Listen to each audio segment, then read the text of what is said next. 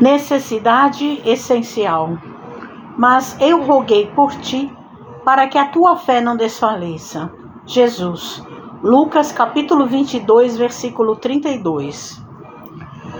Justo destacar que Jesus, ciente de que Simão permanecia num mundo em que imperavam as vantagens de caráter material, não intercedesse junto ao Pai a fim de que lhe não faltassem recursos físicos, tais como a satisfação do corpo, a remuneração substanciosa ou a consideração social.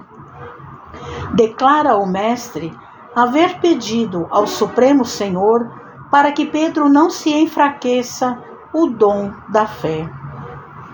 Salientou assim o Cristo a necessidade essencial da criatura humana no que se refere à confiança em Deus, num círculo de lutas onde todos os benefícios visíveis estão sujeitos à transformação e à morte.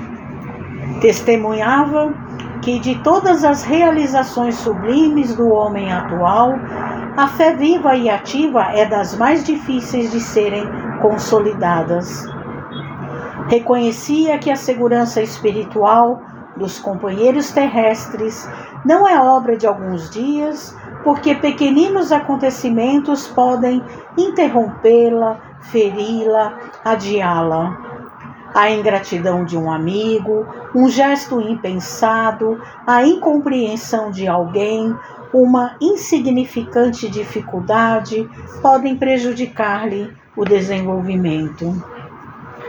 Em plena oficina humana, portanto, é imprescindível reconheças a transitoriedade de todos os bens transferíveis que te cercam.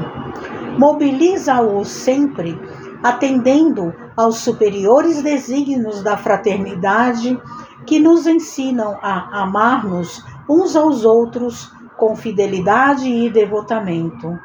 Convence-te, porém, de que a fé viva na vitória final do Espírito Eterno é o óleo divino que nos sustenta a luz interior para a divina ascensão. Mensagem de Emmanuel no livro Vinha de Luz, psicografia de Francisco Cândido Xavier.